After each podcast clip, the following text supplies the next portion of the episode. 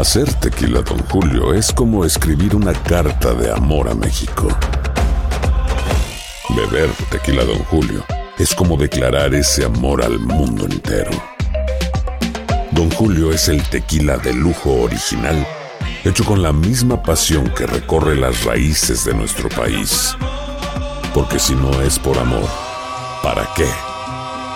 Consume responsablemente. Don Julio Tequila, 40% alcohol por volumen, 2020. Importado por Diageo Americas, New York, New York. Boost Mobile tiene una gran oferta para que aproveches tu reembolso de impuestos al máximo y te mantengas conectado. Al cambiarte a Boost, recibe un 50% de descuento en tu primer mes de datos ilimitados. O, con un plan ilimitado de 40 dólares, llévate un Samsung Galaxy A15 5G por 39.99. Obtén los mejores teléfonos en las redes 5G más grandes del país. Con Boost Mobile, cambiarse es fácil. Solo visita boostmobile.com. Boost Mobile, sin miedo al éxito. Para clientes nuevos y solamente en línea, requiere AroPay. 50% de descuento en el primer mes requiere un plan de 25 dólares al mes. Aplican otras restricciones. Visita boostmobile.com para detalles. Save big money on plant protection supplies. Now at Menards. Defend your garden with Triazicide Insect Killer. Its fast acting formula protects lawns, vegetables, and many other plants. It kills more than 260 insects by contact, above and below ground. Choose from ready to spray, concentrate, or granular. Save big money on Triazicide Insect Killer at Menards. And check out our weekly flyer on menards.com for all the great deals happening now. Save big money at Menards. This is the story of the one. As a maintenance engineer, he hears things differently. To the untrained ear, everything on his shop floor might sound fine, but he can hear gears grinding or a belt slipping. So he steps in to fix the problem at hand before it gets out of hand. And he knows Granger's got the right product he needs to get the job done, which is music to his ears. Call, clickgranger.com, or just stop by. Granger, for the ones who get it done. 6, 2 minutos, 600 minutos. Oiga, mi querida Olga, arranqué yo leyendo mal la hora, ¿sí ve? Los nervios que me ponen no tener a Andreina Gandica acá al lado, ella tiene el día libre. En su reemplazo, en estas dos primeras horas del programa, estaremos Juan Carlos Aguiar y Olga Betancourt. Y obviamente yo los acompañaré desde las 8 de la mañana de tiro corrido hoy, de 6 a 10 de la mañana. Esto es Buenos Días América, su show matutino de TUDN Radio de la cadena Univisión, cuando en Estados Unidos Hoy, lunes 25 de enero del año 2021, son las 6 y un minuto de la mañana en la costa este, 3 y un minuto de la mañana en el oeste, en el Pacífico, 5 y un minuto de la mañana en el centro de esta gran nación estadounidense, 4 y un minuto de la mañana en el área de Phoenix. Mi querida Olga Betancourt, que me va a acompañar la mañana de hoy, no como el gordito del swing que lo estuvo haciendo unos meses atrás. Tenga usted muy buenos días. Buenos días, Juan Carlos. Pues súper feliz de estar aquí contigo. Yo creo que, que, te- que estás un poquito trasnochado porque este no es tu horario habitual. Como saben, pues Andreina y yo sí madrugamos. Ah, ¡A duro! es durísimo. Es durísimo, pero bueno, qué placer poder estar con nuestra audiencia y recordarles que pues estamos aquí para ellos y que es muy importante si nos llaman. Les vamos a dar el número 1833 867-2346. Repitámoslo porque a veces dicen que lo hacemos un poquito rápido. 1833-867-2346. Porque ya saben que este programa es de ustedes y pues nos importa mucho que llamen y nos cuenten, nos den su opinión sobre el tema del día o que nos hablen de lo que les provoque Juan Carlos. Ya tenemos listo a Francisco Ristieta, mi querido Fran, le saluda Juan Carlos Aguiar, un fuerte abrazo hasta Caracas. Hola Juan, buenos días, un fuerte abrazo también a Olga, que está ahí en la línea. Eh, bueno, comentando la situación de Venezuela, Juan, por la situación, la escasez de gasoil, de diésel, de combustible diésel, que ahora está afectando al país. No dejan de sorprendernos las noticias en su país, Francisco, lamentamos mucho esta situación. ¿Qué tanto ha bajado la producción? Mira, se habla que apenas se está produciendo un 40%, ¿no? Esto está provocando que Venezuela pues eh, pueda entrar en una nueva etapa más grave de su crisis de combustible y es que a la recurrente escasez de gasolina que afectó al país el año pasado, sobre todo en el interior del país y a vehículos particulares, se está sumando esta situación de la escasez de diésel, que es un tipo de combustible que se utiliza sobre todo, Juan Carlos, para el transporte público, la producción de alimentos, la producción agrícola, la generación eléctrica, por ejemplo, y con esta situación, pues eh, eh, eh, la- la poca producción que hay en el país ya está más que amenazada. Eh, hay reportes de productores agrícolas y ganaderos que están hablando de la parálisis de sus labores por la falta de este combustible, Juan. Wow, Francisco, ¿cómo estás? Te saluda Olga. Olga, saludos. Aquí desde Saludos. Sí, Francisco, Francisco, cuéntanos cómo esto afecta al venezolano de a pie, porque yo creo que es muy preocupante no solo para el que vive allá, sino para el que tiene su familia en Venezuela. Bueno, básicamente este combustible es usado para eh, labores eh, de producción y de movilización del país, ¿no? Eh, a los venezolanos de a pie le afectó mucho más la crisis de, la gasolina, ¿no? De los autos particulares, del transporte público que utilizaba gasolina o usa gasolina para para su para su movilizarse, ¿no? Esto tiene que ver ya directamente con la producción del país, la producción de alimentos, la producción de energía eléctrica, eh, la producción ya agrícola con maquinarias pesadas para la zafra, para arrimar la producción a los centros de consumo. Esto va a afectar básicamente pues el alimenta- aún más la alimentación del venezolano, porque van a escasear en los grandes mercados de las, de las ciudades grandes de Venezuela, pues no va a poder si es posible arrimar pues los productos que se producen en el campo. Y, y hay un fantasma de, de paralización total de la economía que se asoma en el horizonte, pues gran parte del país funciona y se mueve con el diésel más que con la gasolina, Olga. Wow. Listo. Hace más de 20 años, cuando usted y yo nos conocimos eh, eh, en el trabajo periodístico allá en Caracas, cuando yo vivía en Venezuela y que aprendí mucho de usted, hablábamos de, de- lo que se podía venir. E incluso en aquel entonces, cuando apenas era Chávez candidato y luego empezaba su presidencia, se decía que si había algo que podía tumbar un gobierno en Venezuela, era que el combustible faltara o que el combustible subiera de precio. En Venezuela era, era un país donde era más económico comprar gasolina que comprar un litro de agua potable. ¿Por qué no se cayó el gobierno cuando empezó esta crisis del combustible? Bueno, básicamente, Juan, porque el gobierno montó un sistema represivo total, pues, sobre la sociedad venezolana y que con los comienzos de las protestas políticas de los años pasados, pues, eh, eh, com- comenzó a configurar este proceso de, re- de represión, esta maquinaria eh, de castigo a la protesta y a, la, y a, digamos, a, a la protesta del venezolano de a pie, sobre todo de la población. Eh, luego de estas jornadas de, de, de- de enfrentamiento que hubo en 2017, pues la sociedad venezolana eh, se quedó sin capacidad de, de reaccionar. Hay una especie de bóveda de miedo, ¿no?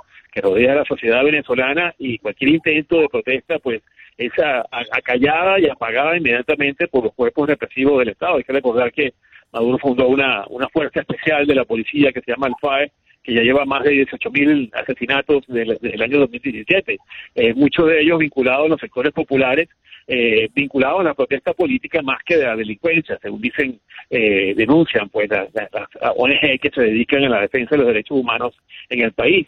Eh, efectos de esta medida, pues, Juan, de, de, de escasez, dicen, ya se empiezan a sentir en la economía venezolana con esta parálisis paulatina de- de sus actividades económicas que dependen directamente del uso de este combustible y es una crisis que es poco probable que provoque un cambio político en el país, que es lo que apuntan estas sanciones que impuso Estados Unidos, eh, pero estos efectos se eh, que se están viendo ya están agudizando mucho más la crisis que están viviendo todos los venezolanos.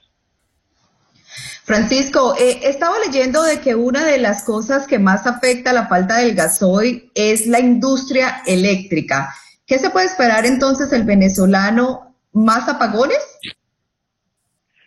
Eh, bueno, eh, ya no son apagones sino alumbrones, como dicen aquí a manera de, de gracia, ¿no? Porque pocas veces que viene la, la electricidad al día en muchas poblaciones de Venezuela, ¿no? Son más el tiempo que pasan a oscuras que lo que tienen de uso, energía eléctrica disponible para, para, para su vida diaria. Pues eh, seguramente en esta situación de crisis del diésel, pues eh, las plantas termoeléctricas, que hay una gran infraestructura en el país eh, de esta producción eléctrica, usan el gasoil, el diésel como combustible eh, para generar electricidad.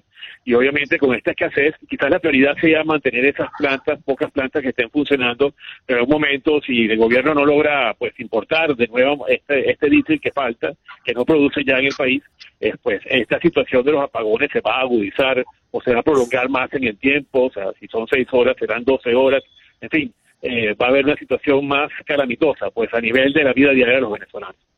Sí, Francisco, nos quedan dos minuticos y quisiera abusar de la confianza y la amistad que tenemos y preguntarle lo que le hemos estado preguntando a nuestros oyentes en la mañana de hoy. La extradición de Alex Saab a Estados Unidos, el hombre que dicen sería el principal testaferro de Nicolás Maduro, ¿podría ser el comienzo del fin del régimen venezolano del cual ya conocemos sus nefastos resultados? Bueno, Juan, todo depende eh, de lo dispuesto que esté a hablar Alex Saab de los secretos del régimen de Maduro. Eh, es un hombre clave en esta situación. De hecho, el canciller Arreaza le escribió una carta que se supo, que se trascendió a medios, de comunicación social, donde le advierte a Saab que él es un agente del, gobierno y que tiene información confidencial o, digamos, delicada que no puede revelar ya con esa con ese señalamiento tú puedes entender eh, el, nivel de conexión y de información que maneja este empresario colombiano eh, sobre las actividades, muchas de ellas pues eh, clandestinas del gobierno venezolano para evadir las sanciones de, por ejemplo de la prohibición de exportación de su petróleo o el oro que utiliza, eh, que explota de manera irracional en el sur del país y que exporta de manera casi de contrabando o de contrabando prácticamente a otros países y, esas ventas que, son poco transparentes. Eh, Saab es un hombre clave de todas esas operaciones incluso la importación de alimentos. Un hombre que estaba en muchas jugadas que realizó el gobierno venezolano para evadir estas sanciones que, ha venido aplicando Estados Unidos y otros países contra su régimen para provocar un cambio político en el país. Y Saab es el hombre clave para esto. Ahora, ¿cuán dispuesto está a hablar Saab con las autoridades estadounidenses una vez que se ha trasladado a territorio norteamericano? Es lo que eh, es la gran pregunta que, hay que hacerse eh, eh, y que esta disposición que pueda tener Saab para hablar, para contar, para revelar todos estos secretos eh, que mantienen el régimen de Maduro en el poder. Totalmente, Francisco. Yo creo, yo creo que un tema que pica y se extiende, como dicen, porque vamos a ver cómo es que va a hablar aquí Alex Saab. Pero bueno, Francisco, gracias por esta conexión con Buenos Días América. Eh, eh, feliz día para ti. Muchas gracias. saludos a tus oyentes y bueno, buenos días para todos. Claro que sí. Bueno, este fue Francisco Urrestieta, corresponsal de Univisión en Venezuela. Eh, oiga, ¿ya, ¿ya tenemos en la línea nuestra siguiente invitada? Totalmente, ya tenemos a María Luisa Martínez, corresponsal de Univisión en Perú, y es que el colapso sanitario pues está preocupando ya que la Defensoría reportó que no queda ninguna cama en cuidados intensivos en Lima y Callao. María Luisa, ¿cómo estás? Un gusto saludarte. Hola, ¿cómo están amigos? ¿Qué tal? Buenos días. Bueno, aquí un poco, un poco grises los días a pesar de que estamos en, verano. Bueno, les cuento que eh, ya estamos sufriendo las consecuencias de eh, las fiestas de fin de año, ¿no? La gente se relajó, creo que esto ha ocurrido en, en muchos países, ¿no? Como que hay un hartazgo y una necesidad de verse, de abrazarse, de ver a todos los que no hemos visto y bueno, ya estamos viendo las consecuencias. El día 14, 15 eh, eh, subieron bruscamente los contagios. En enero, en lo que va de enero, ya hay más del doble de, muertos que en todo diciembre. Y bueno, ya veníamos colapsados, o sea, en la primera ola, eh, como muchos países de América Latina, nuestra infraestructura hospitalaria es bastante deficiente antes de la pandemia. Y bueno, estamos volviendo a eso, pero peor porque ya los médicos están agotados, médicos, enfermeras, todo el personal que trabaja en los hospitales están agotados, ¿no? Entonces el, el Miguel Palacios, que es el, presidente del Colegio Médico, ha dicho que el sistema sanitario está arrasado y que le parece que las, las medidas que se han dado en estos últimos días son tibias, tímidas. Hay algunos lugares donde se debería volver a la cuarentena, dice él, ¿no? Y eh, que hay que anteponer la vida humana a la economía, ¿no? Esa es la gran, gran discusión, porque si no te mueres de COVID, te mueres de hambre, ¿no? Ya sabes, hay mucha gente que aquí vive al día, ¿no? Que sale a vender algo y que necesita salir a trabajar. Así estamos, triste. María Luisa, buenos días. La saluda Juan Carlos Aguiar. Un placer tenerla aquí con nosotros. Sabe que recuerdo las imágenes en abril del año pasado, más o menos, en Guayaquil, la capital económica de Ecuador, cuando las familias se vieron obligadas a, a dejar los cadáveres de sus familiares, de sus seres queridos, frente a las casas, porque el sistema estaba colapsado. No había eh, funerarias, no había hospitales, no había nada. ¿Podríamos Tal estar cual, a de una situación similar en Perú o todavía no se está acercando este momento tan crítico? Bueno, las imágenes que he visto, hay, hay zonas críticas, digamos, ¿no? Ahorita, eh, por ejemplo, hay algunos hospitales donde no hay espacio para los cuerpos en, en las morgues y sí hay algún, algunas imágenes que van llegando de, de los muertos, qué sé yo, en los corredores de los hospitales. Eso todavía no lo hemos visto, afortunadamente, pero sí ya eh, hice un reportaje hace unos días para Univisión eh, nuevamente la gente en las calles haciendo cola para, para conseguir el oxígeno, porque ese es un bien preciado ahora. Y a pesar de que hay muchas nuevas empresas que, que están trabajando para proveer de oxígeno a, la gente, ¿no? Porque ya en los hospitales vas y no te atienden, ¿no? Solamente si te estás muriendo. Estamos nuevamente en esas primeras imágenes, cuando no había oxígeno. No sé si vamos a llegar a- a imágenes como las de Guayaquil, esperemos que no, Juan Carlos, pero todavía no estamos ahí. María Luisa, eh, la Defensoría pidió a las autoridades que repartan implementos de protección personal como mascarillas para pues tratar de prevenir la propagación del virus, pero te quería preguntar, ¿cómo ves tú la gente en las calles? ¿Se está cuidando, está usando las precauciones para prevenir o, o literalmente no, no hay mucho cuidado? No, sí, o sea, en realidad sí tú ves a la gente con las mascarillas y en, y en el servicio de transporte público, la gente va también con el protector facial, pero yo creo que esa es la consecuencia de, las fiestas, ¿no? Que los jóvenes aquí y en Holanda ya vieron las imágenes y en, y en España los jóvenes por alguna razón psicológica que sí comprendo, pero que me preocupa, no les da la gana de, de tomar conciencia y ellos son los que llevan el contagio a casa, ¿no? Es lo que ha pasado en la mayoría de nuestros países, creo, ¿no? Que son los jóvenes los que se niegan a dejar la, la vida social, ¿no? A ellos les cuesta más, los comprendo, pero eso es lo que pasa, ¿no? Total, y, y tristemente porque llegan a la casa y enferman a sus padres, a sus abuelitos, y yo creo que eso es lo que ha causado eh, eh, esta crisis que estamos viviendo a nivel mundial. María Luisa, muchísimas gracias por haber tenido este contacto con Buenos Días América. Muchísimas gracias y que estén bien. Lo mismo, María Luisa Martínez, corresponsal de Univisión en Perú. Y bueno, eh, Juan Carlos, ya tenemos las noticias De de Lima Miami. volamos directo a Miami, donde tenemos a Eileen Cardet de Noticias 23. Mi querida Eileen, buenos días.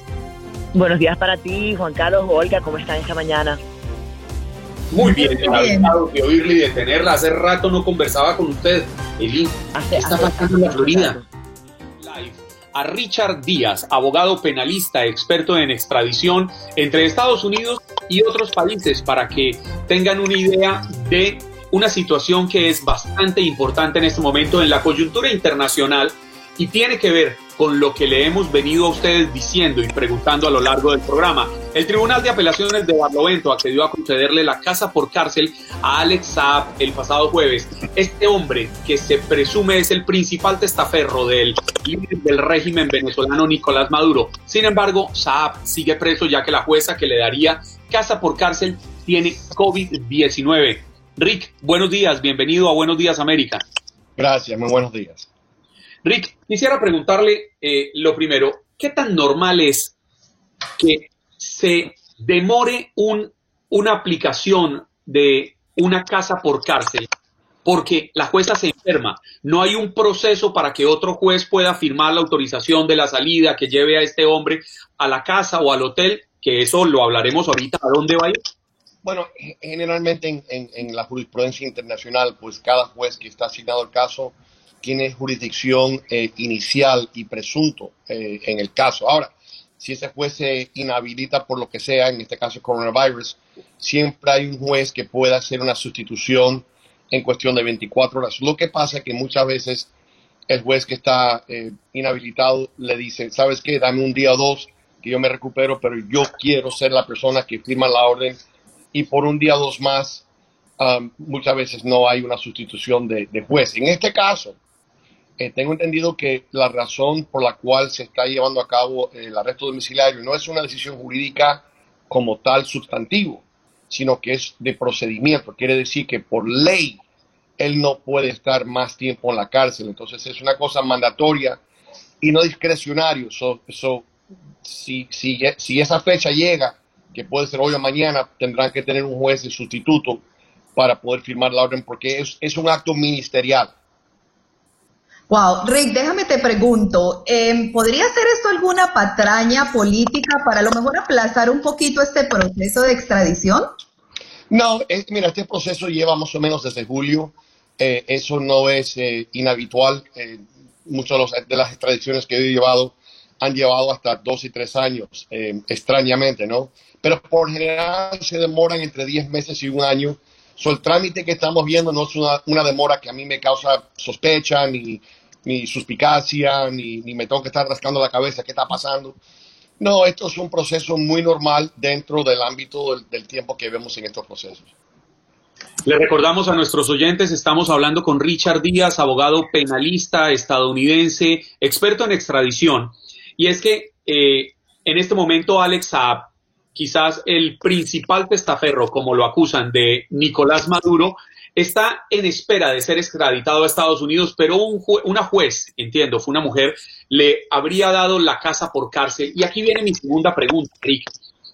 ¿Qué viene en adelante? Porque es que Alex Saab vivía entre Colombia y Venezuela. Es un ciudadano colombiano nacido en Colombia que entiendo que también ya se nacionalizó Venezuela. Pero ¿qué viene ahora en Cabo Verde para que él pueda vivir? Porque le dan la casa por cárcel, pero obviamente no tiene casa en, Cabo Verde. Se puede ir a vivir a un hotel para recibir este beneficio de la justicia de este país sudafricano tiene que comprar una casa, tiene que rentar una casa y sumándole a esto, en caso de que lo haga, tiene que demostrar la transparencia de los recursos con los que va a pagar. Claro, so, en este caso él tiene los recursos, obviamente, eh, y si no, el gobierno venezolano se los va a proporcionar. Al no tener una casa, le pueden hacer un Airbnb, alquilar, hacer un, un alquiler de corto plazo, pero en, en, en ausencia de eso, pues un hotel. En cualquiera de esos lugares donde él va a estar hospedado, obviamente va a haber una guardia 24/7 bastante fuerte, una presencia, me imagino, ¿no? Además, él no puede eh, salir del aeropuerto y no puede eh, tampoco, es una isla muy chiquita, muy aislada en el océano, él no tiene a dónde ir, pero sí, por ley él lo, lo tiene que soltar y ya será en un hotel o en un Airbnb. Richard, eh, sabemos que tú fuiste abogado de Saab antes de ser declarado fugitivo. ¿Tenemos alguna idea de dónde sería extraditado? ¿A qué ciudad aquí en los Estados Unidos? Bueno, eh, sí, y, y obviamente pues por razones de reserva de abogado al cliente no puedo entrar en detalles eh, personales entre él y yo, pero sí, eh, eh, yo sabía que la investigación eh, eh, procedía eh, de, de Miami. Eh, una cosa que, que- es muy interesante es ver exactamente lo que va a pasar con él ahora, con su nuevo grupo de abogados, en cuanto a, a la, la solicitación y la, el acto de, de la, la- la tutela que han puesto aquí en, en Miami, su nuevo conjunto de abogados, que de eso todavía no hemos hablado, pero sí, yo sabía que el caso tenía origen en Miami, eh, por razones que no puedo decir públicamente, pero sí yo lo sabía. Totalmente entendible, pero eso nos podría permitir suponer que su sitio de reclusión y el sitio del juicio sería Miami o esto no es obligante. Independiente de que sea Saab, cualquier persona que es extraditada a Estados Unidos debe enfrentar el juicio en el estado donde se le adelanta la investigación y debe ser recluido en ese estado. Sí, no, sin duda. El, caso se llama indictment en inglés, es una acusación formal penal. Eh, tiene número de casos Miami, es el distrito, la Corte Distrital de Miami. Y de, lle- desde ser, eh, de llegar acá, de ser enjuiciado acá, el, el caso permanecerá en Miami. La única vez cuando eso cambia es cuando hay dos distritos que lo piden y hay una competencia y se hace una, eh, una reunión de, donde ellos deciden, fiscal de aquí, fiscal de allá, quién va a ceder el primer derecho al acusado. Pero en este caso, hasta donde yo estoy enterado, el señor Saab solamente tiene un caso en Miami. Richard, eh, sabemos que has hecho a lo mejor, no sé, cientos, diríamos, de, de procesos de extradición. Eh, ¿Cómo ves tú este proceso en Cabo Verde? ¿Cómo ha sido el desempeño comparado a lo mejor con un país como Colombia, donde sabemos que la extradición pues se, se autoriza un poquito más rápido? So, mira, yo he hecho extradiciones Costa Rica, Honduras, Guatemala, eh, Sudáfrica, eh, Colombia, etcétera. Interesante. Panamá, Colombia, no tienes chance de ganar. Todos los que he llevado en esos países lo hemos perdido y es más que nada por la ley o tratado de extradición y la relación diplomática y, eh, económica muchas veces entre ambos países. Cabo Verde, que forma parte de Sudáfrica, donde yo he llevado tres extradiciones, gané las tres. Ahora, usted dice, bueno, ¿por qué? ¿Fue suerte? No. Uno puede ser suerte, pero tres no. Eh, ¿Por qué eres un genio abogado? No, no soy un genio de abogado. ¿Por qué entonces? Bueno, Cabo Verde es un país extremadamente independiente, extremadamente libre. Eh, hemos visto ya que el juez en primera instancia lo soltó, el juez en segunda instancia lo, lo amarró, dijo que no, y ahora hay una apelación. Porque es un país muy independiente. No depende de los Estados Unidos ni políticamente, ni diplomáticamente, ni económicamente, ni nada. Es un país donde eh, para extraditar a una persona, así sea extranjera, en ese país, tú tienes que casi comprobar el delito. Y aquí ahí es donde viene el roce, porque la fiscalía no quiere, americana, no quiere divulgar todas sus cartas en el proceso de extradición para darle ese adelanto de información al acusado, pero a la misma vez con que menos aporten, menos posibilidad tienen de poder extraditarlos. Ellos deben de estar, como decimos en Las Vegas, all in, pero ellos no quieren estar all in. Entonces, eso es como una, un balance que hay que tener, pero aquí va a haber una presión diplomática, económica, política sobre el gobierno sudafricano, pero créame que le- le- les trae sin cuidado los Estados Unidos, honestamente. Esto va a ser una decisión, yo creo, de mente eh, objetiva por un juez o una jueza en la Corte Suprema o un panel donde lo que ellos de verdad sienten jurídicamente es lo que van a hacer. Rick, entendiendo esa posición que me parece bastante clara, la, la- la posición que tendría este país sudafricano, Cabo Verde, en su jurisdicción que le marca una independencia de los Estados Unidos, estos momentos coyunturales, la importancia de Alex Saab para la justicia estadounidense y la coyuntura que tiene con Venezuela, le permitiría a Cabo Verde iniciar unas negociaciones con Estados Unidos que le permita tener una mayor ascendencia, que le diga, bueno, nosotros tenemos una crisis económica, nosotros tenemos esta problemática por el coronavirus, es el momento de que ustedes, señores Estados Unidos, con su poderío, nos cobijen, nos ayuden y nosotros les ayudamos entregándoles este hombre buscado por la justicia de ustedes? Claro, y ahí es donde viene, eh, puede, puede iniciarse por parte del gobierno sudafricano eh, o por el americano, pero también está el venezolano. Venezuela le va a ofrecer dos o tres veces la cantidad de petróleo o ayuda económica que lo que le va a ofrecer los Estados Unidos. Entonces, hay que ver exactamente si puede ser un apoyo económico, puede ser un paquete, como Plan Colombia, por ejemplo, que tenemos con ese país. Si no, indiscutible, Sudáfrica puede, si quiere, aprovecharse de esto para decir, mira, esto es una decisión discrecionaria. Eh, eh, pero eh, acuérdense que estamos hablando de una eso es una, una- un brazo ejecutivo. No estamos hablando del, del brazo judicial. Siempre, si eso sucede, eh, últimamente el, el que firma, por decir así, la extradición, el que lo aprueba, es el presidente. So, si la corte lo niega, el presidente no lo puede firmar.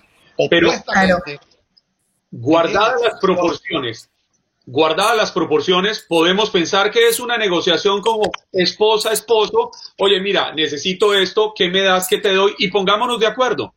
No, sí y no, porque la negociación se hace con el- la, el- la cabeza del Estado, con, el- con, el, con el primer mandatario, no con el juez de la Corte Suprema. Acuérdense que ellos también, como nosotros, tenemos separación de poderes. Entonces, la decisión jurídica es una, la decisión política es la otra. Si una Corte de Apelación, si la Corte Suprema ahora dice extradítalo, el presidente puede decir no, porque la última, eh, el último toque es una, un reconocimiento presidencial, pero no puede pasar al revés. O sea, el juez, el, el presidente no puede ordenar la extradición si la corte lo prohíbe. Sí. Ok, perfecto. Perfecto, hablábamos con Richard Díaz, abogado penalista, experto en extradición. Richard, un gusto saludarte y gracias por esta conexión. Gracias. En Buenos Días América se habla de política.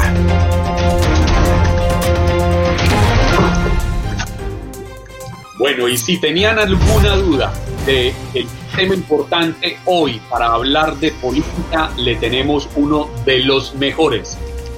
Don Fernando Escuelas, buenos días América, bienvenido una vez más a esta su casa. Muchísimas gracias, buenos días. Hola, muchas gracias, muchas gracias. Oiga, Fernando, un tema bastante polémico tenemos sobre el tapete y, y, lo queríamos conversar con usted y es que la congresista republicana Marjorie Taylor Greene presentó eh, artículos y manifestó su, acusa, su, su interés de presentar una acusación oficial contra el presidente Joe Biden para iniciar un impeachment. Dígame si lo pronuncié bien, por favor. Uh -huh. Sí, claro. Por, por, todo aquel famoso tema de Ucrania. Y la primera pregunta, ayer cuando conversábamos de esto, a mí se me vino a la cabeza algo que me llamó mucho la atención. Y es que, según un principio universal del derecho, una persona no puede ser juzgada dos veces por los mismos hechos. Llámese delito o como lo quiera llamar. Joe Biden ya no fue juzgado en el Congreso por esto hace poco tiempo? Bueno, lo, el tema de Ucrania eh, se investigó a fondo. Eh, lo que se descubrió ahí que no hay ningún tema, que todo esto fue un esfuerzo por parte de Trump de crear un escándalo para Biden desde Ucrania. Y Trump lo, lo hizo, lo logró a través de una extorsión del presidente de Ucrania. Y eso es lo que le llevó al impeachment. Esta señora uh, Marjorie Taylor Greene eh, no es una persona normal. Y eso lo digo con toda seriedad, sin ser uh, así retórica. Es una persona que tiene serios problemas, está capturada dentro de esta conspiración QAnon. Y ella ha dicho uh, varias cosas que son realmente repelentes, como por ejemplo que el asesinato de todos esos estudiantes en Parkland, en la Florida, fue uh, un false flag event, algo que fue inventado. También se, se anotó a eh, Pizzagate. Pizzagate fue una de las cosas más ridículas del mundo. Eh, este grupo de personas de la cual ella es miembro piensa que los demócratas han capturado niños y los están torturando en una pizzería que está a cinco cuadras de donde yo vivo. Y hay, dos años atrás, un señor que se creía eso vino armado a Washington, entró a la pizzería a salvar a los niños. Uh, ese señor ahora, uh, bueno, está en la cárcel y ha descubierto que no hay niños capturados en una pizzería. Comento esto, suena casi eh, como ridículo, excepto que ella eh, es exponente de estas cosas. Así que la acusación que ella hace realmente es completamente vacía, no tiene na nada a prosperar, no tiene ningún tipo de respeto, no está apoyada por los republicanos. Lamentablemente, el Partido Republicano ha permitido a, miembros de esta conspiración utilizar el Partido Republicano para llegar al Congreso. Pero déjame te pregunto algo, Fernando. Eh, ¿Podría esto tener alguna resonancia en corte, estas acusaciones que ella pues está haciendo eh, en contra del presidente Joe Biden? ¿O tú crees que serían desestimadas? No, o sea, lo que ella está haciendo está, está utilizando el proceso uh, dentro del Congreso, no es un tema legal, es un tema del Congreso, ¿no? En donde el Congreso tiene la responsabilidad constitucional de eh, eh, determinar si un presidente puede quedarse en la Casa Blanca. Eso es lo que ella está haciendo, ese tipo de maniobra.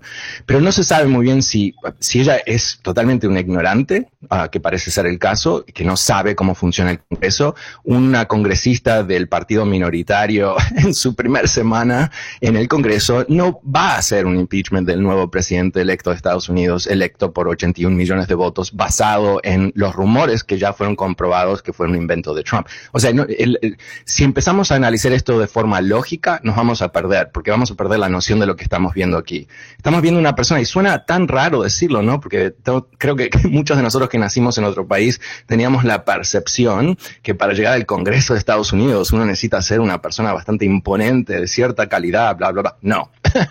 Esta persona eh, no es una de esas eh, grandes eh, legisladoras, es un freak, ¿no? Y una vez más, yo nunca hablo de esta manera de los políticos, no estoy tratando de ser gracioso, pero si no, no la vemos por lo que es, nos vamos a confundir, yo pienso. Pero no sabemos, ay, perdón, perdón, Juan Carlos, solo no, no, quería resaltar, solamente quería resaltar que al principio de esta semana pues le fue suspendida su cuenta de Twitter y esto precisamente por, por estar eh, eh, hablando bastante fuerte sobre las elecciones presidenciales. Bueno, mintiendo, no hablando fuerte, ah, seamos claros, eh, sigue eh, eh, eh, vendiendo la mentira de Trump que hubo fraude. Y el problema, la razón por qué Twitter la sacó de ahí, por, por eso la suspendió, no la sacó, es efectivamente porque se sabe que esta mentira repetida es lo que eventualmente culmina en ese intento de golpe de Estado por Trump. Entonces las empresas de, de sociales están diciendo, no podemos seguir permitiendo la repetición de mentiras que a su vez están conectadas inmediatamente con violencia. Eso, o sea, tiremos la cámara para hacia atrás y veamos el escenario un poquito más amplio. Eh, tenemos una situación realmente crítica en este país donde un porcentaje X de la población, se piensa que quizás es 25%, se cree esta conspiración. Tenemos el expresidente de Estados Unidos, Trump, que cuando tuvo la oportunidad de desmentir esta conspiración varias veces, se hace el, el- vivo, se hace el, ah, el- el gracioso y dice, no, yo no los conozco, sé que están en contra de la violación de niños, eso me parece bien, o sea, una cosa que no tiene nada que ver, ¿no? Am, entonces estamos frente a un fenómeno como un culto. Donde hay, o sea, cu- cuando pensemos cómo son la gente dentro del culto, ¿no? Viven dentro de una burbuja, se creen cosas que tú y yo no las vemos porque no existen, se repiten esas cosas a sí mismo para poder lograr esa percepción. Hay un gran líder que las repite, en fin, todas estas cosas eh, lamentablemente se han visto eh, en, al nivel nacional ahora. Y la pregunta que tenemos que hacer es cómo vamos a lograr superar este momento, ¿no? Pero, Fernando, yo quisiera volver a, a mi, a mi punto inicial. ¿Biden fue o no fue juzgado? No fue juzgado. O sea, si se quisiera, podría ser juzgado por eso, independiente. No. Supongamos, aparecieran nuevas pruebas o alguien dijera, tengo pruebas, podría ser en caso de que existieran. Bueno, eh, en teoría sí, ex- excepto que se investigó ese caso. O sea, se investigó si hubo alguna maniobra entre el hijo de Biden y Biden en Ucrania y no existió, no había ninguna conexión. Y esto es después de muchos intentos por parte de Trump y todos sus secuaces de, de tratar de crear por lo menos la percepción de, un- de algo así. Así que eh, la única manera que Biden tuviese una exposición aquí es si hay evidencias que después de cinco años de estos eventos nunca aparecieron, no hay nadie creíble que los... La gente que lo ha acusado a Biden son todos parte del entorno de Trump. Um, y, y algunos de ellos que son espías, literalmente espías rusos, que trabajaron con los asesores del de- de Trump para crear esta eh, percepción. ¿Y por qué los rusos están involucrados en eso? Primero porque Ucrania es el enemigo y destruir a Ucrania, destruir la relación entre Estados Unidos y Ucrania es algo estratégico para ellos. Segundo, porque están escondiendo el hecho que ellos son los que llevaron a cabo el robo de, de esos famosos correos electrónicos de los demócratas en el 2016, que a su vez creó todo ese movimiento a favor de Trump. Entonces, eh, no hay nada real aquí, más allá de la acusación de una persona que piensa que en una pizzería en el medio de Washington, D.C. están torturando niños los demócratas de más alto nivel. Es, eh, o sea, esa es la persona que está haciendo esta acusación. No, y sobre todo que si hay algo claro alrededor del tema ucraniano y si vamos a hacer señalamientos, si hay un punto evidente y que es incontrovertible. El presidente Donald Trump, en aquel entonces, eh, en aquel entonces en ejercicio, presionando al presidente, a su homólogo ucraniano, para que involucrara a Joe Biden, en aquel entonces candidato en las investigaciones, usando el poder de la Casa Blanca y yo no sé si esté bien o mal la palabra, usted me dice, en una especie de chantaje para le doy o no le doy recursos. Exacto. Exactamente lo que fue. Eh, Extorsión, chantaje. Eh, Trump utiliza los fondos del gobierno de Estados Unidos para eh, que están destinados a proteger un aliado de Estados Unidos que está bajo ataque de los rusos. Una vez más, siempre está Rusia involucrado aquí. Entonces, ¿qué hace él? Él le dice al presidente de Ucrania: tú anuncia una investigación, no importa si la hacen o no lo hacen, de Biden ¿Y, qué, ¿Y por qué quiere eso? Porque él puede utilizar eso, como ha hecho siempre con cualquier mentira, repitiéndola 40 mil veces para descalificar Biden. Lo que él no esperaba, lo que Trump no esperaba, es que en esa llamada, como cuando el presidente de Estados Unidos habla con cualquier otro presidente, hay todo un equipo de personas que están escuchando la llamada por varias razones. Todo o sea, se sabe, no están, ah, no están haciendo escuchas ni nada. En fin, ¿qué, ¿qué es lo que ocurre? Que varios miembros del equipo profesional de la Casa Blanca dicen, ¡Wop! ¡Wop! Está extorsionando al presidente y ahí es donde cuando lo denuncian. Fernando, en nuestro tema del día hoy tenemos em, el hecho de que el gobierno saliente y el gobierno entranto, entrante hay en algo en lo que están de acuerdo y es Venezuela. ¿Usted cree que a lo mejor ahora que están tratando de traer al Estado para aquí, para Estados Unidos, que esto pueda ser como el comienzo del fin de, Maduro? Eh, bueno, eh, me encantaría ser tan optimista, pero lo que diría es que es el comienzo de una nueva política hacia Venezuela que va a ser mucho más, yo diría, efectiva. ¿Por qué? Porque va a estar ligada de un esfuerzo ah, de varias naciones yo creo que lo que Biden va a poder lograr, que Trump no podía lograr, es a tejer una especie de consenso entre las, en particular las naciones latinoamericanas, Europa, para tratar de crear un, movimiento hacia Maduro. Pero, pero la realidad de Maduro, obvio, ¿no? Que eh, los que estamos prestando atención sabemos, es que su, su fuerza no está relacionada a la condición del país, o sea, la miseria del país. Hubo un artículo la semana pasada en el New York Times donde la economía venezolana ha sido tan destruida que la gente está haciendo canje de, cosas para poder sobrevivir, o sea, como que ya el dinero ni funciona por la inflación y todo eso.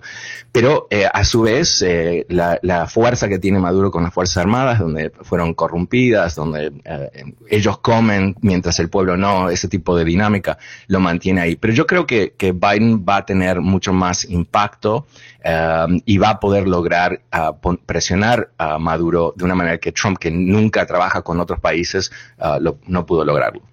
Además, hay que aclarar y recordarle a nuestra audiencia, Fernando, que no sé si esté de acuerdo conmigo en que Biden no es ningún novato en, política internacional. Como senador, llegó a ser, creería yo, el senador más poderoso del Comité de Relaciones Exteriores de los Estados Unidos, un hombre que podría uno pensar que tiene el mundo en la cabeza. Lo que me inquieta es si con tanto problema en Estados Unidos, crisis económica, crisis de salud, crisis social, tendrá tiempo para pensar en Latinoamérica y el resto del mundo. Mira, ah, sin duda lo que tú dices es correcto, ¿no? En, el sistema de Estados Unidos, el, presidente del Comité de Relaciones Exteriores del Senado es el tercer más poderoso del país en términos de relaciones exteriores después del presidente y secretario de Estado. Y no solamente fue Biden esa persona por mucho tiempo, pero obviamente vicepresidente ocho años. Yo creo que eh, una de las cosas que ha dicho Biden, y vamos a ver, es que hay que hacer más de una cosa a la vez.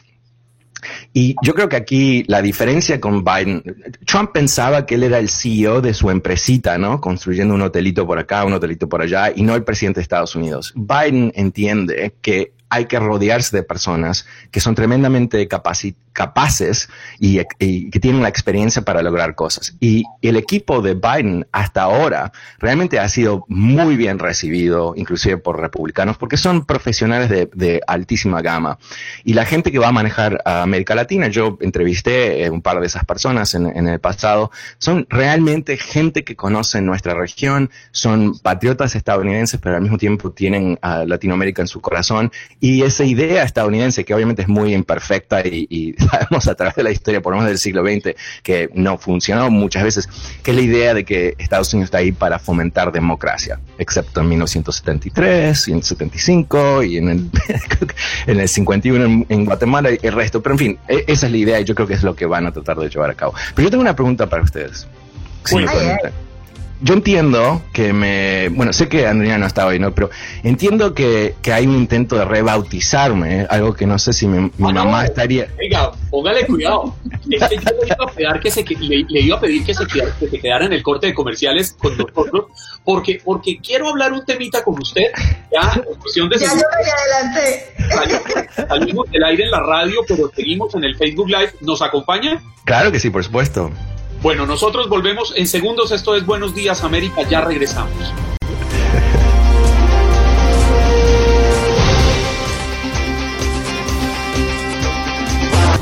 Bueno, Juan Carlos, y ahora vamos a hablar de este tema que a mí personalmente me encanta y te voy a explicar más adelantico porque...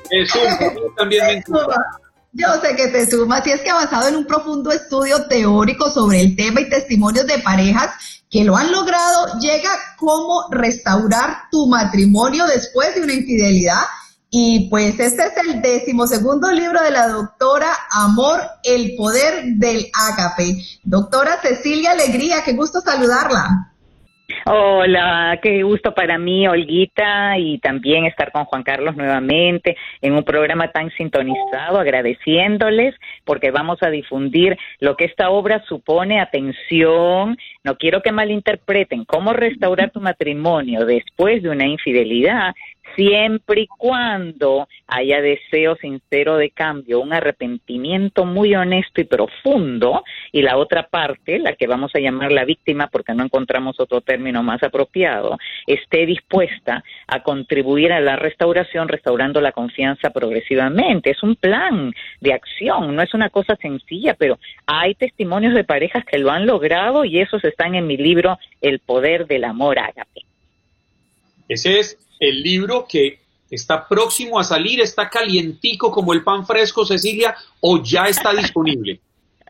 Ya está disponible, Juan Carlos, tanto en Amazon como en mi página web, ladoctoraamor.com. Y no solamente es para las parejas que por una infidelidad están terminando la relación o la quieren terminar y se preguntan si realmente van a poder vivir separados porque se siguen amando, sino también es para los amigos de las parejas, los familiares de las parejas que están pasando por una situación difícil y que piensan, wow, tenemos que ayudarlos y a veces los amigos no sabemos cómo ayudar a esas parejitas que están en nuestro corazón y no queremos que se divorcien, ¿no? Porque sabemos que se aman. Entonces, este libro puede ser un buen regalo para San Valentín.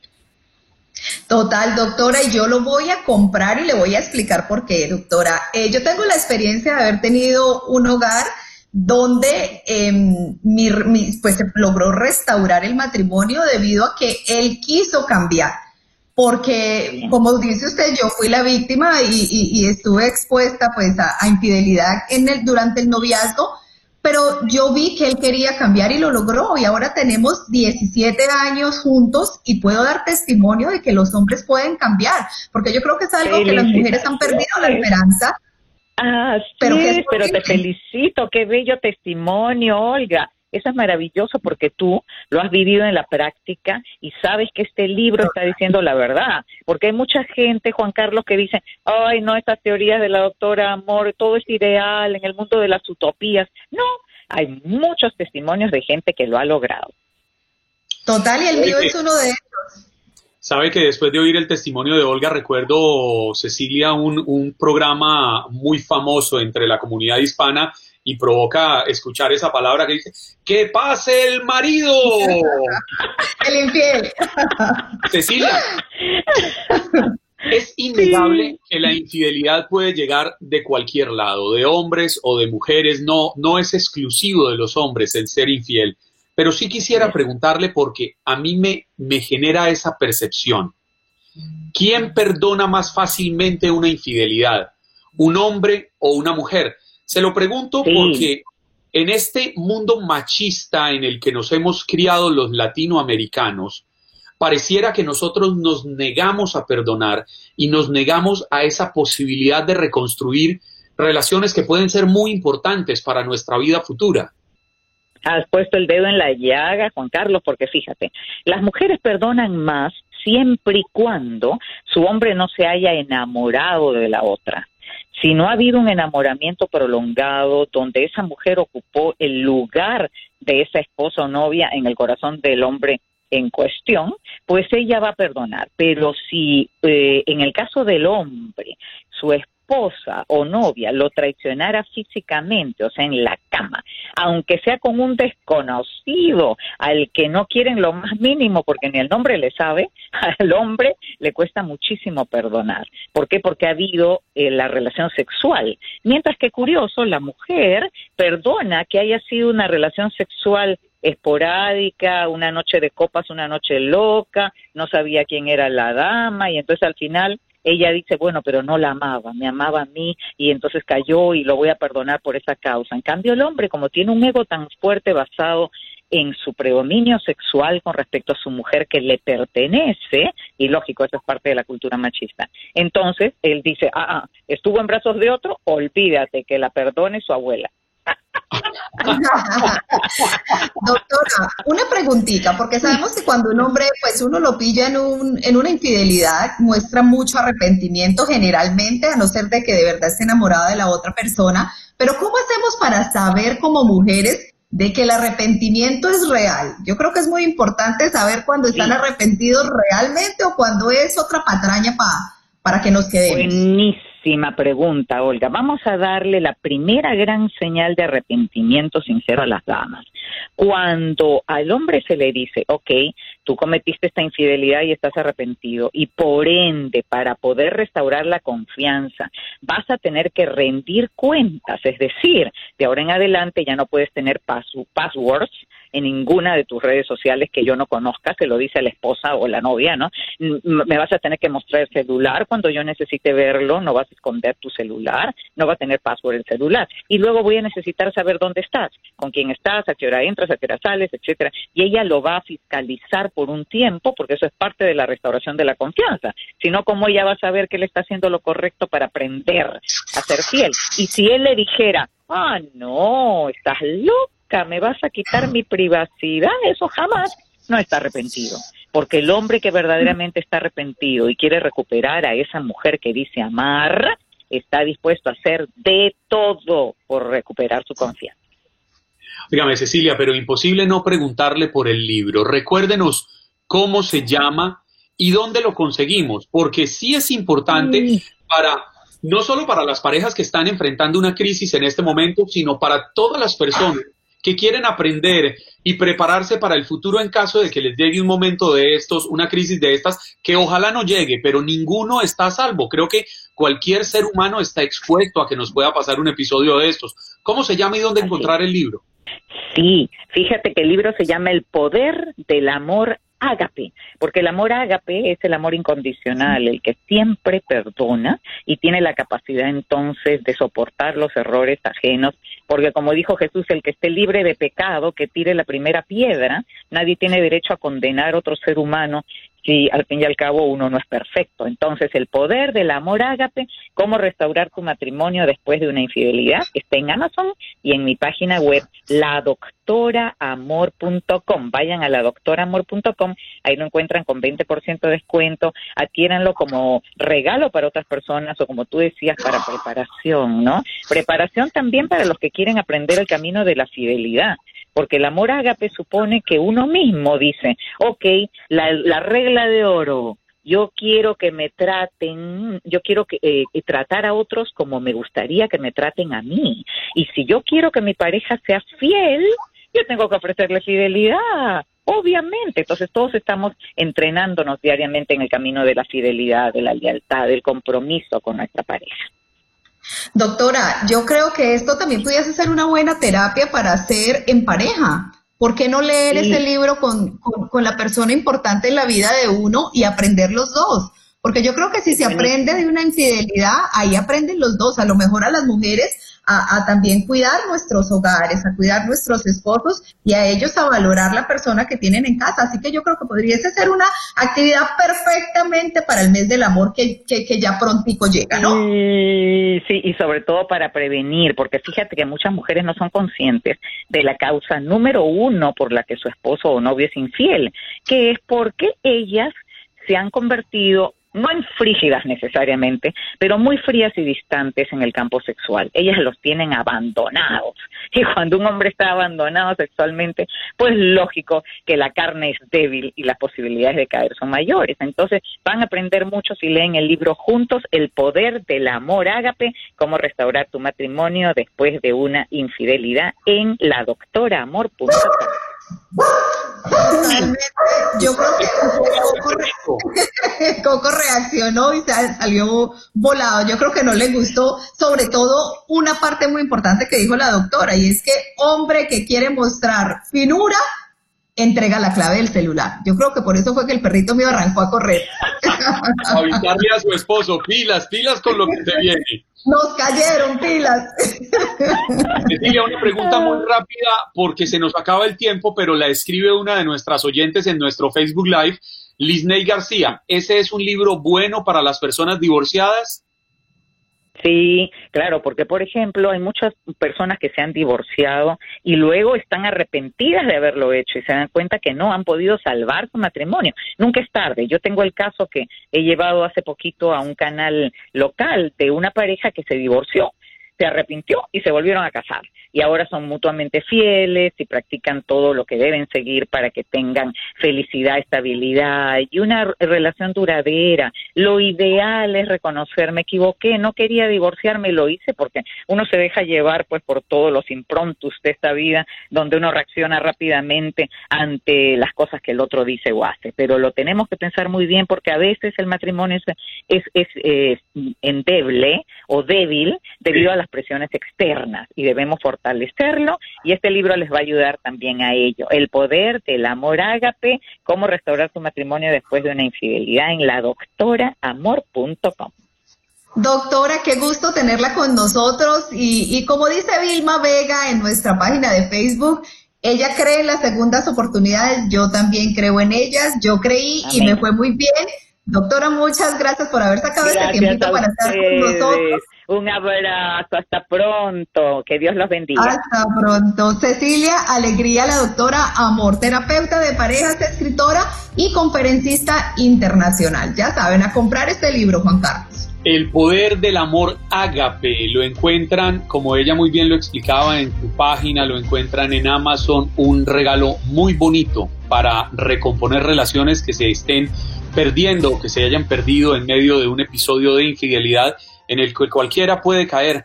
Y vale la pena dar la lucha, Olga, vale la pena esforzarse y vale la pena perdonar. Totalmente, Juan Carlos. Mi querida Adriana Aristizábal, que ya hace parte de esta casa, ya muchos de ustedes la han escuchado, ella es portavoz de New York City and Company desde Nueva York para hablarnos de una nueva iniciativa que hay en la Gran Manzana alrededor de los restaurantes, ¿no? Este tema que tanto nos apasiona a todos. Adriana, bienvenida. Hola Juan Carlos, oiga, muy buenos días y bueno, muy emocionante escuchar todas las noticias del Super Bowl porque realmente que eh, eh, fue algo emocionante y a Tom Brady todos los que to- todos lo queremos. Bueno, bueno, bueno, bueno, Merme, Otra fan, otra fan, Juan Carlos. Es que, yo, es que yo soy amigo de Adriana Aristizábal hace más de 20 años y yo sí tengo derecho a hacer mi show de celos aquí y decirle, bueno, tampoco. Primero los que estamos haciendo fila por años. Adriana, ¿cuál es la próxima sorpresa de la ciudad de Nueva York para propios y extraños, dirían? Así es, Juan Carlos. Bueno, la buena noticia es que NYC Company, la oficina que promociona a la ciudad de Nueva York en todo el mundo, está lanzando hoy, lunes 25 de enero, la semana del restaurante número 29. ¿Cuál es la novedad de esta semana del restaurante? Se llama Restaurant Week to Go. ¿Qué quiere decir? El re- semana del restaurante para llevar o semana del restaurante para pedir a domicilio. Hay cerca de 570 restaurantes participando en los cinco condados de la ciudad de Nueva York, en 100 barrios, y de los cuales hay cerca de 72 restaurantes hispanos y latinos participando en este gran programa. ¿Qué es la semana del restaurante? Me dio hambre. una promoción, es una gran promoción en la que la- las personas pueden pedir sus al- alimentos, almuerzos o cenas por 20 dólares con 21 centavos. Es un precio fijo que les da derecho a una entrada y a un plato fuerte de los restaurantes más renombrados del mundo. Adriana, eh, eh, déjame hacerte una pregunta. ¿Cuál es el estatus en este momento de los restaurantes en Nueva York? Porque hasta hace días sabíamos de que no permitían de que las personas entraran al local, pero sí podían poner mesas afuera. No sé en este momento cuál es la situación de esos restaurantes. Pues sigue igual. El tema es que está permitido para los restaurantes atender afuera de los restaurantes, como quien dice, al aire libre, organizar algunas plazoletas. Eh, las autoridades locales han permitido que los restaurantes organicen unas mesas afuera. Obviamente, ya sabes, por el invierno, por las nevadas, etcétera. Hay días que se puede hacer, otros días no se puede hacer, pero de todas formas la atención de los restaurantes dentro de los locales, de los establecimientos, sigue restringida para evitar la aspersión de, de la pandemia.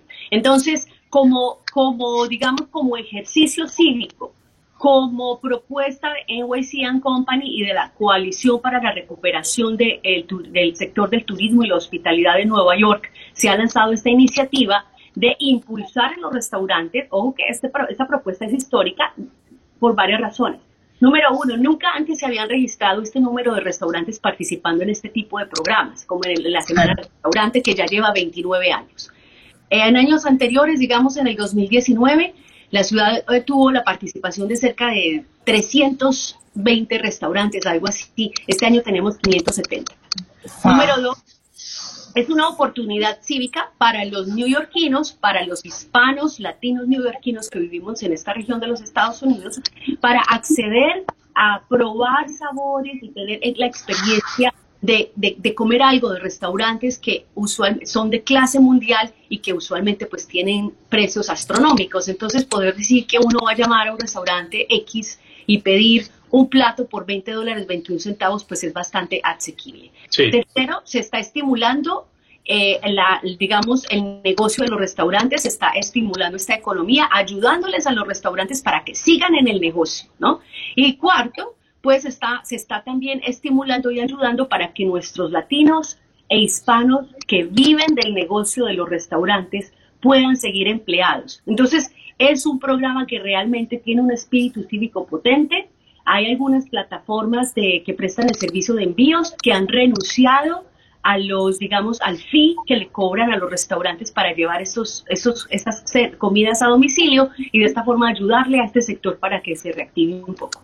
Adriana, en un minutito, porque el tiempo se nos acaba, pero es que esa cifra de 570 restaurantes inscritos ya en el programa no deja de ser admirable. De esos 570, ¿de qué cantidad podríamos estar hablando de restaurantes hispanos? Ya nos dio una cifra importante de colombianos, pero mexicanos, salvadoreños, peruanos, venezolanos, porque nuestra gastronomía es deliciosa. Pues sí, Juan Carlos, son cerca de 72 restaurantes hispanos y latinos que están participando y aquí va gastronomía colombiana, estamos hablando de restaurantes brasileros, argentinos, españoles, peruanos, ecuatorianos, comida puertorriqueña, comida dominicana que es exquisita, comida centroamericana de El Salvador, de Honduras, etcétera. Entonces, es una gama infinita de oportunidades las que tenemos. La gente puede ir a la página web NYCGO com barra Restaurant Week y ahí pueden encontrar por barrio, por restaurante y además también por gastronomía o por país, dependiendo de, la cena o, la experiencia que quieran disfrutar. Yo creo, Adriana, que... Y queso. ¿Qué? Uno comiendo semillitas y queso. No, no, no, no, ya, ya le toca ordenar, pero yo creo que le van a cobrar bastante por el domicilio Juan Carlos desde Nueva York, así que quédese tranquilo. Pero Adriana, yo creo que esta es una, una muy buena campaña, algo muy bonito que está haciendo la ciudad de Nueva York, porque tenemos que apoyarnos entre todos. Y estos negocios han, bueno, el, todos los restaurantes han tenido mucho impacto durante esta pandemia Así que qué mejor que por 20 dólares con 21 centavos, como tú dijiste, poder a lo mejor disfrutarte una buena cena en familia o un buen almuerzo y, sobre todo apoyar a esta comunidad que está tan necesitada. Y sobre todo proteger la salud personal y la salud de los demás, porque totalmente. Stay well New York City, protégete Nueva York. Hay que usar la máscara, hay que lavarse las manos y hay que preservar siempre la distancia social para no contagiarnos o contagiar a los demás. Adriana, se nos acabó el tiempo. Un fuerte abrazo con todo nuestro cariño y gracias por estas iniciativas tan maravillosas para la Gran Manzana. Chao. Chao, guys. Chao. Último tercio de la cuarta hora de este programa y se fue rapidito el tiempo, mi querida Olga. Y usted, pues, nos tiene nuestra invitada de lujo. Así mismo es, tenemos a Paula Lamas, ella es periodista en Seattle y yo creo que una representante de la arepa venezolana que seguro llegó a defenderla y a decirnos ustedes que están hablando ahí aprovechando que Andreina no está. Paula, ¿cómo es está? Paula, la arepa es colombiana. Ella, Esto es un complot y voy a defender a la arepa venezolana Andreina y al tricolor patrio, porque qué va. Y a las siete estrellas, por supuesto. La arepa es venezolana, que te pero, lo diga pero- pero la arepa rellena. una reina pepeada, no se le no se resiste nadie. Uy, no, no, no, no, una- La verdad es que las conversaciones de ustedes entre, entre comerciales, lo que a uno que le da es hambre aquí. Esto no puede irse para la cocina. con, y tan temprano, son las 6 y 40 Paula, acá. una arepa, una arepa de asado negro. No, qué delicia. Con chicharrón y aguacate. Yo llego a Miami y lo primero que hago es ir a una de estas areperas que conozco y que son amigos, pero no voy a decir el nombre porque no hay que hacer comercial, pero voy derechito para allá a comer Bueno. y es delicioso los tequeños, las empanadas, todo lo que tenemos, las cachapas, que eso es una cosa espectacular, que es como la, digamos, es como la arepa de choclo de ustedes, pero más rica. Sí. Yo, yo conozco una arepera en el Doral que seguramente usted no la conoce porque es relativamente nueva, tendrá unos tres años, cuatro máximo. Muy rica, cuando venga la voy a invitar a comer arepa allá. Es un compromiso. Bueno, yo soy como los santos y las ánimas cuando le prometen una vela, así que usted verá. Está prometido, mi querida Paula. Ahora sí, hablemos, hablemos, hablemos de noticias porque De noticias. Seattle- en Seattle hay, hay temas, ¿no? Alrededor de una polémica bastante fuerte por un policía de Tacoma bajo investigación. Sí, señor. Pues eh, como dicen, los últimos serán los primeros y estas son de las últimas informaciones que vamos a tener en este programa en el día de hoy.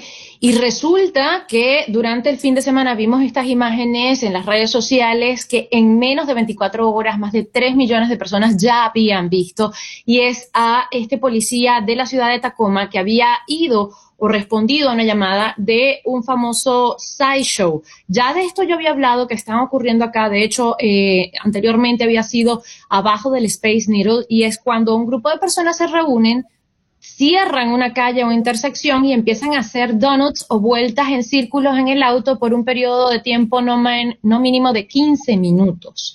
Entonces son competencias callejeras, son un show callejero que se están volviendo muy populares y la policía de Tacoma está diciendo que cada vez se están recibiendo más y más llamadas fines de semana de este tipo. Pues resulta que este policía llega a esta escena y eh, la gente, la multitud empieza a golpearle el auto, se siente en peligro, él avanza, sale de, de esta multitud y en esa situación golpea a dos personas, atropella a dos personas que fueron al hospital. No tenían heridas graves, pero ahora está bajo investigación. Hoy el Consejo de la Ciudad se va a estar reuniendo a las 4 y 30 de la tarde, hora local, para discutir esta situación y también el sindicato de policía se va a reunir a las 6 de la tarde, va a ser una reunión virtual para discutir este tema porque la policía de Tacoma ya tiene historial de abuso de fuerza policial. Entonces, este policía tiene 30 años de servicio y es eh, una pena que toda esta situación haya ocurrido sin duda alguna. Habían casi 100 personas, si no más, en este espectáculo callejero. Eh, habían otros policías también que estaban intentando dispersarlos, no lo lograron hasta que esta situación llegó y según los testigos fue todo un caos porque la gente no sabía lo que estaba pasando, corrían de un lado al otro y te podrás imaginar el desastre que eh, esto ocasionó. Paula, se han encontrado tres nuevos casos de la cepa en el estado. ¿Por qué no nos cuentas de eso? Qué preocupante.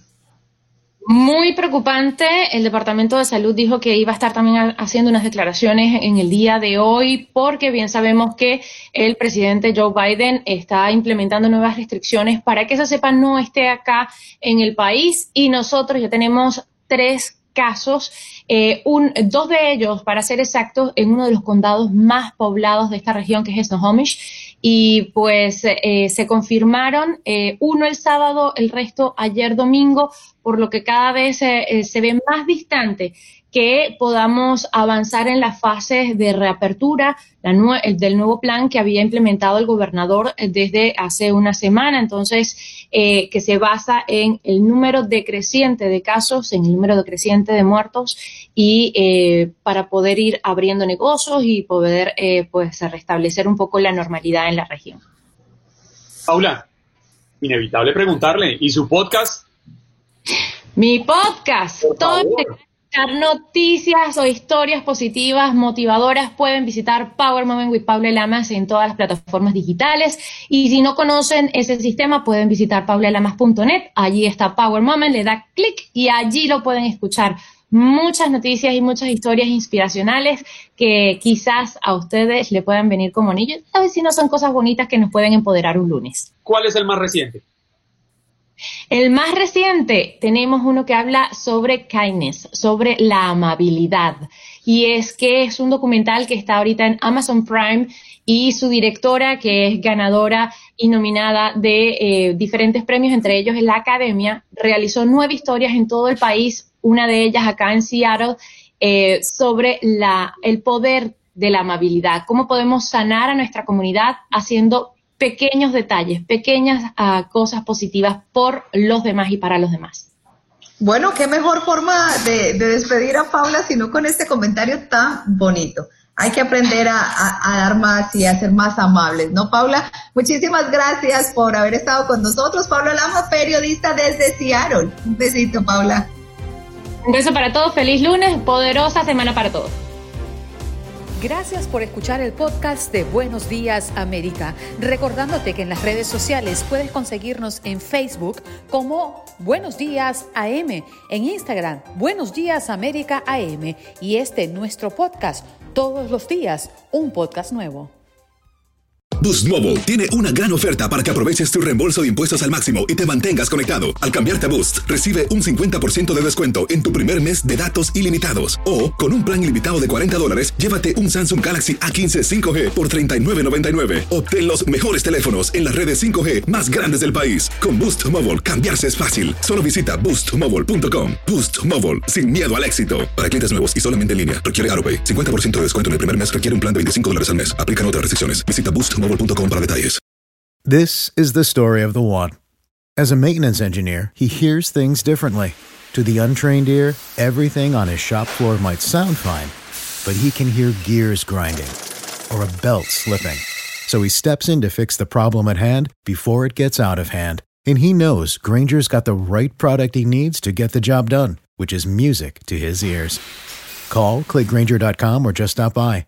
Granger, for the ones who get it done. It's lunchtime at Tim Hortons, and we're serving up a special deal just for you. Our new $5.99 lunch deal includes your choice of any lunch sandwich and a side of crunchy kettle chips. Because what's lunch without a little crunch? And the sandwich choice is all yours, like a ham and Swiss, Chipotle chicken wrap, BLT, and more, made to order just the way you like it. Tim Hortons' new lunch deal. Simple, delicious, and just $5.99. Now that's a good deal. Only at your neighborhood Tim's. U.S. only. Price and participation vary. Terms apply.